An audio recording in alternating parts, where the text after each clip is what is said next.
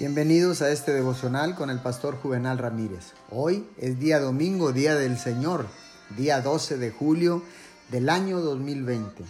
La palabra del Señor dice en el libro de Primera de Pedro capítulo 1, verso 15 y 16. Más bien, sean ustedes santos en todo lo que hagan, como también es santo quien los llamó, pues está escrito, sean santos porque yo soy santo. Dios es santo en su naturaleza y en todos sus caminos, y quiere hacer al hombre como Él mismo. Quiere que el hombre sea semejante a Jesús.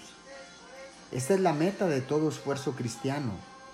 Debemos, por lo tanto, orar constante y fervientemente para ser santificados. No significa que debemos hacer cosas santas, sino que debemos ser santos. Ser precede al hacer. Primero ser, después hacer. Primero tener un corazón santo, después vivir una vida santa.